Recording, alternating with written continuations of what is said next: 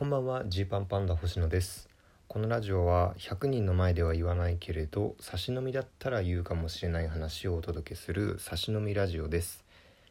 あの今日は本当にもう何の結論もないただこんなことあったなっていうおじいさんみたいな話なんですけどあのこの前『アメトーーク』でソニー芸人ってやっててでそれ見てねこう思い出したんですけど僕ねあのダーリン増田さんと錦鯉渡辺さんのあの古いコンビ桜前線のをねあの見たことがあったんですよ。というのも僕一番最初にこう人生で初めて自分の足で向かったお笑いライブが千川ビーチ部の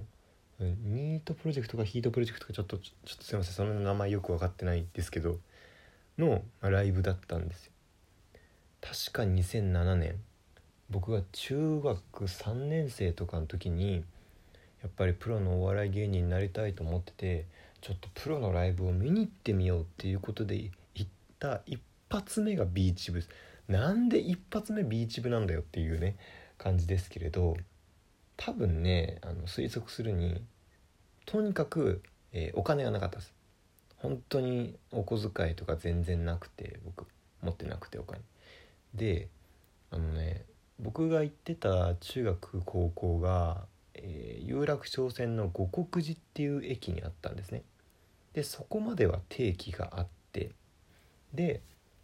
えー、そこからねあのビーチ部のあるあの千川までが、えー、3駅か4駅ぐらいなんですよね、まあ、駅袋から2駅とかかくらいでこれ頑張れば五国寺まで定期で行ってそっから歩けるなっていう距離であることをねなんかネットとか見ながらねこう確認したんですよ。こう東京お笑いライブとかで検索すると、まあ、新宿ルミネとか高いでしょと。で渋谷になんか吉本のなんか無限大？確か無限もうもう無限大かな？無限大とかあとシアター D とかあるのは知ってたけど渋谷まで行くのはちょっとお金がかかると。でも千川はこの定期通学定期を駆使すれば交通費かからず行けるぞ。しかもなんかチケット500円とかだぞ。行きやすいぞみたいに思って僕はね決死の覚悟でお笑いライブを見に行くっていう選択を取ったんですよ。多分土曜か日曜学校休みの日にこう緊張しますよね。初めてお笑いライブ見に行くから。どんな場所なんだろうって分かんなくて。でとりあえずまあ千川駅着いてねこうプリントアウトしてきた千川ビーチムーまでのあの地図とかをこう見ながらねえこっちに行けばいいはずだとか言って行くんですけどね全然劇場っぽい建物がないのね。えなん？嘘と思ってこう見ていくとなんかマンションみたいな一角にこう地下に通ずる入り口みたいなのがあってビーチ V みたいに書いてあるんですよ。え？ここと思って。やっぱね全然知らなかったお笑いライブのこと。僕はもっともっとみんなきらびやかなステージに立ってるもんだと思ったんですよ。なんだろう例えばうんテレビに1回出たら100万円とかもらえんだろうなみたいな。でテレビ出てない人も大変だけどお金ないけどでもステージはめっちゃいいとこ出てるみたいなイメージがなんとなくイメージとしてあったんですよ。やっぱ僕らが知ってるお笑いライブっていうのが多分ルミネとか、まあ、そういうようななんだろう劇場がベースにあったからですね。それと比べた時のそのビーチ部のあの地下に続く階段の絶望感。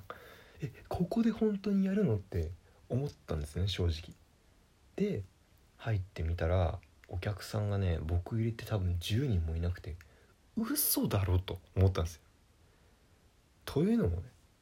僕らねその中学生当時でなんか文化祭とかやるとお客さんなんてさそれはみんな知り合いがいるから超集まるじゃないですか。100人200人とか簡単に集まるんですよ。でそれに対して正直ね多分なんか当たり前だろって気持ちになってたんでしょうね。そのお笑いライブといえばこういうもんだって。自分が見てきたお笑いライブっていうのが基本100人とか200人の規模感だっていうふうに思ってたんで10人とかしか入らない入ってない地下の劇場これな何これっていう。とんでもないところに自分は来てしまったんじゃないかというね。そのそのなんだろう。あの地下の密閉感も相まって。なんか閉じ込められるんじゃないかみたいな。気すらしたんですけど。でめちゃくちゃ不安でしかも周りやっぱり大人だし僕だけね中学生。でえー、1組目に出てきたのが桜前線さんだったんですよ。確かね小田さんがむちゃくちゃ両手広げながら「どうも!」ってこう出てきてたイメージなんですけどとにかく2人とも超声でかいなって思ったのが1個目の印象。いや声でかすぎないと。こんな人って声出るのって思って。でまあまあ一通りねライブを見て。でああまあこんなライブもあるのかと。正直芸人さんって大変だなって思ったんですよねその時。こんなところでやらなきゃいけないのかみたいなね。思ったんですけど帰る時劇場から出る時にそのねソニーの芸人さんがこうね全員こう出口のとこに横並びに立ってて一人一人「ありがとうございました」ってねこうめちゃくちゃ頭下げてお礼してるんですよ。全員にお客さんに対して。で僕みたいなね中学生どう見ても進学校の中学生服ももうまだ私服おぼつかないお母さんの買った服それを買ってるよそんな僕にも「どうもありがとうございました」ってねその桜前線のお二人とかがねめちゃくちゃ頭を下げてくれてるじゃんってえうそと思って。びっくりして。こんなところでやっててもお客さんにこんなに一人一人にちゃんとお礼言ってくれるんだみたいな。で僕その帰り道めちゃくちゃ考えてあの人たちってどうなんのかなって思ったんですよね。そうかこれがお笑いライブの現実なのかって。あの、まあ、そこからねいろんなライブを見に行くようになっていろんなライブに出るのを経験してなんとなくお笑いライブの相場感っていうのが分かったけどやっぱね一発目ビーチ部しかも見に行ったライブですからね。ルミネとかもまああの親に連れてってもらったことは確かあって。でそれ以外は多分そんなに見に行ったことはなかったんじゃないかな。で行ったのがビーチ部だったんでちょっとショックがでかくて。